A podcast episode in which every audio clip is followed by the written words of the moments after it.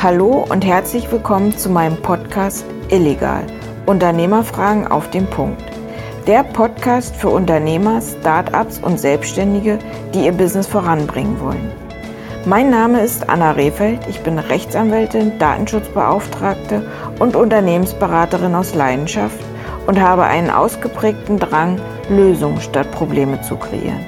Und los geht's mit einer neuen Podcast-Folge. Ja, hallo, ich freue mich auch heute wieder eine neue Podcast-Folge vorstellen zu dürfen.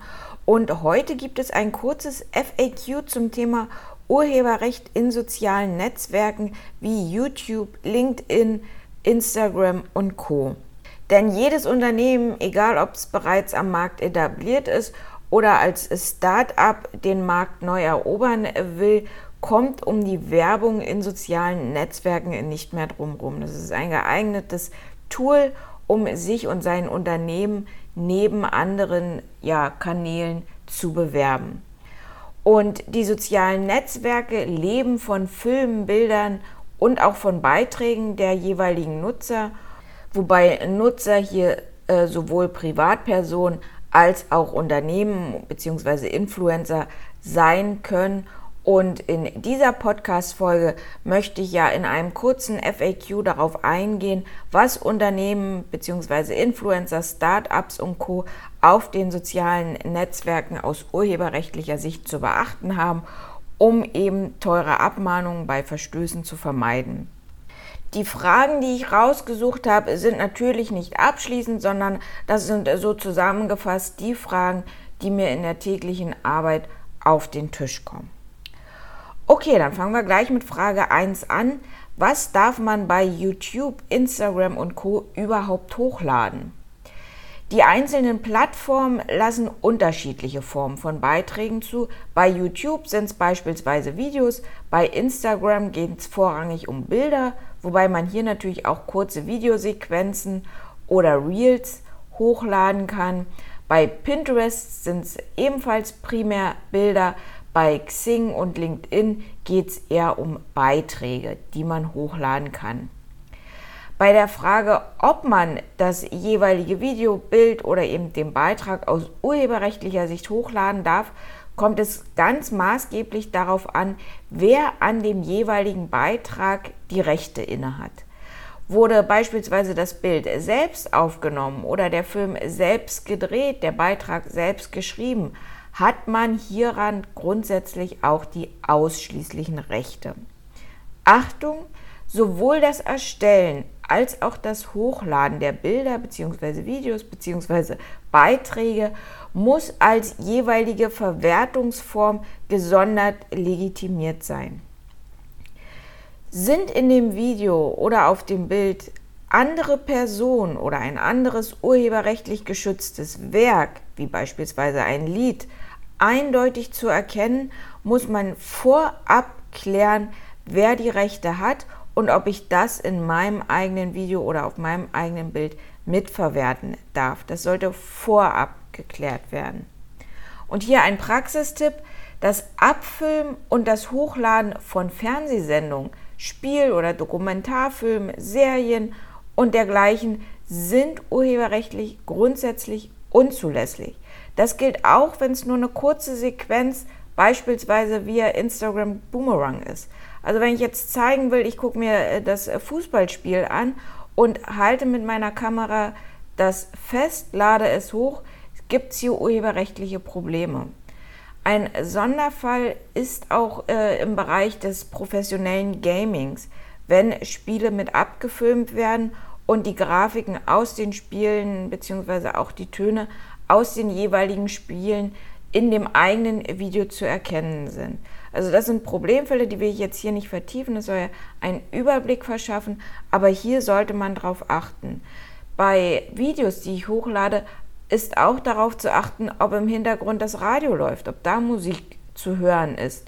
Instagram ist mittlerweile da sehr schnell hinterher und löscht oder sperrt diese Videos wieder. Also wenn ich nicht die Musik von Instagram nutze, sondern im Hintergrund Musik aus dem Radio oder aus dem Fernseher läuft, bitte daran denken, hier kann es urheberrechtliche Probleme geben. Die zweite Frage, Was gilt, wenn fremde Personen in meinem Video bzw. meinem Bild erkennbar sind? Das hatte ich eben schon in Frage 1 mit angedeutet und hier jetzt noch etwas vertiefter, denn sind in dem eigenen Video oder auf dem eigenen Bild fremde Personen eindeutig erkennbar, ist deren sogenanntes allgemeines Persönlichkeitsrecht zu beachten. Wer also andere Personen erkennbar abfilmt oder fotografiert und dies anschließend bei YouTube, Instagram, ähm, Xing, LinkedIn etc. hochlädt, muss grundsätzlich auch das Einverständnis der jeweiligen Person für beide Vorgänge haben. Also einmal für die Aufnahme an sich und das zweite Mal auch für die Veröffentlichung auf den jeweiligen Plattformen. Achtung, eine Ausnahme besteht hier dann oder kann hier bestehen, wenn die Person lediglich als sogenanntes Beiwerk in dem Video oder auf dem Bild erscheint. In diesen Fällen ist das Einverständnis im Regelfall nicht erforderlich. Wann jedoch wieder von einem Beiwerk auszugehen ist, ist im jeweiligen Einzelfall zu prüfen und kann hier nicht pauschal beantwortet werden.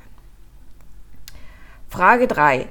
Was gilt für Werke, die sich nur im Hintergrund befinden? Auch das hatte ich eben schon angedeutet. Tauchen andere Werke, Bilder, Plakate, TV-Ausschnitte, Musiksequenzen lediglich im Hintergrund des eigenen Videos oder des eigenen Bildes auf, können diese ebenfalls als Beiwerk urheberrechtlich unbeachtlich sein, an dieser Stelle möchte ich aber ausdrücklich davor warnen, zu voreilig von einem Beiwerk auszugehen. Dann ist jetzt das, das andere Bild, der, die Musik eindeutig zu hören, ist im Zweifel nicht von einem Beiwerk auszugehen. Ist das Bild jetzt wirklich nur im Hintergrund zu erkennen und ich selbst als Person stehe im Vordergrund und das Bild könnte man austauschen ohne dass jetzt der Sinn meines Bildes davon beeinträchtigt wird, kann man tendenziell eher von einem Beiwerk ausgehen.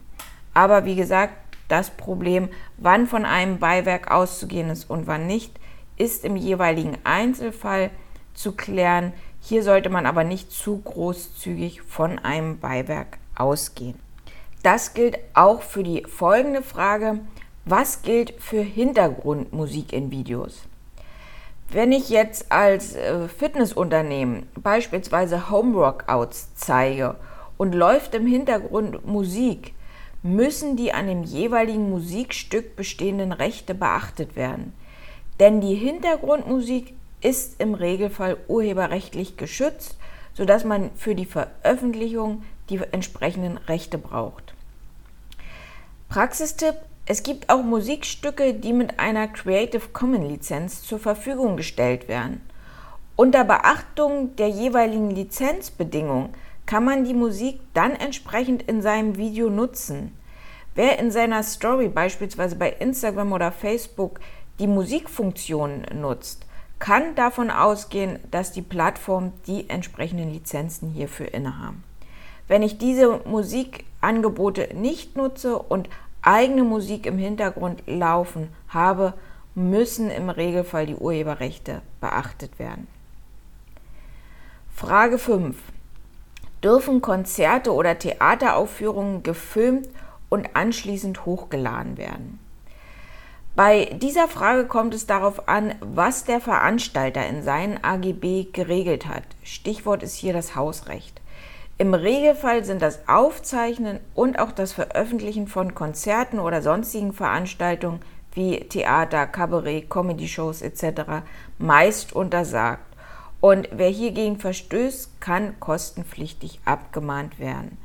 Diese Fälle treffen primär Influencer, die ihre Community eben ja tagtäglich mitnehmen, sollten die wenn denn möglich Theater, Kabarett, Comedy-Shows, Konzerte etc., Fußballspiele aktuell besuchen und dies filmen, bitte das Hausrecht beachten.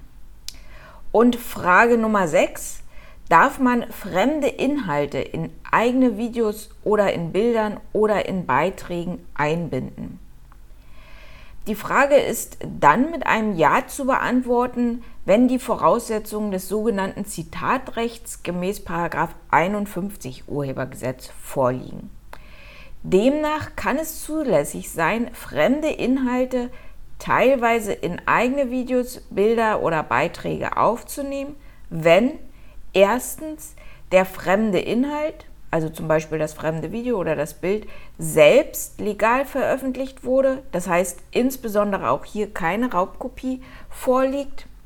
Zweitens, das eigene Video, das eigene Bild, der eigene Beitrag, in dem eben der fremde Inhalt enthalten ist, eine eigene Leistung darstellt. Das heißt, es ist unzulässig, fremde Inhalte lediglich aneinander zu reihen, ohne selbst etwas zu erschaffen, beziehungsweise ohne selbst einen Mehrwert zu generieren. Und drittens, der Zitatzweck erreicht wird. Das heißt, das eigene Video, das eigene Bild oder der eigene Beitrag muss einen eigenständigen Zweck bzw. eine eigenständige Aussage beinhalten, die durch den fremden Inhalt lediglich belegt wird. Wenn ich als Unternehmen einen Beitrag hochlade und den durch ja, gewisse Studien belegen will, kann ich die Studien auch zitieren. Hier muss ich dann natürlich auch die Quelle mit angeben. Gleiches gilt, wenn ich ein Video hochlade und beispielsweise, um wieder beim Homeworkout zu bleiben und die beanspruchten Muskelgruppen zeigen will und mir diese Bilder herausgreife, kann ich das als Zitat machen wenn die genannten Voraussetzungen vorliegen. Hier insbesondere Punkt 1, also es darf keine illegal veröffentlichte ja, Vorlage sein, die ich nutze. Praxistipp an dieser Stelle noch, neben dem Kleinzitatrecht gemäß 51 Urhebergesetz, was ich eben vorgestellt habe, gibt es auch noch das sogenannte große Zitatrecht, wonach die vollständige Wiedergabe eines Werkes in sehr eng begrenzten Ausnahmefällen auch ohne Zustimmung möglich sein kann. Das ist dann im Einzelfall zu prüfen und soll an dieser Stelle nicht vertieft werden. Was kann man als Fazit aus dieser Podcast-Folge jetzt mitnehmen?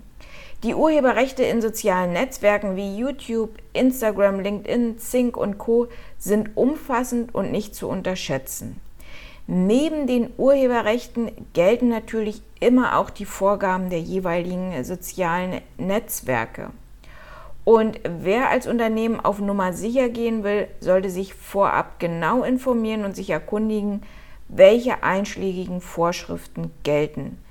Das Argument, das machen die anderen doch auch, ist keine urheberrechtliche Legitimation, auch wenn das in der Praxis gerne genannt wird. Ja, und wer mehr Informationen rund um das Thema Urheberrechte, soziale Medien, Werbung, Wettbewerbsrecht haben will, findet diese unter www.ra-rehfeld.de. Dort sind auch meine Kontaktdaten. Wer Rückfragen hat, kann diese gerne nutzen. Ja, und bis dahin freue ich mich auf die nächste Podcast-Folge. Bis dann!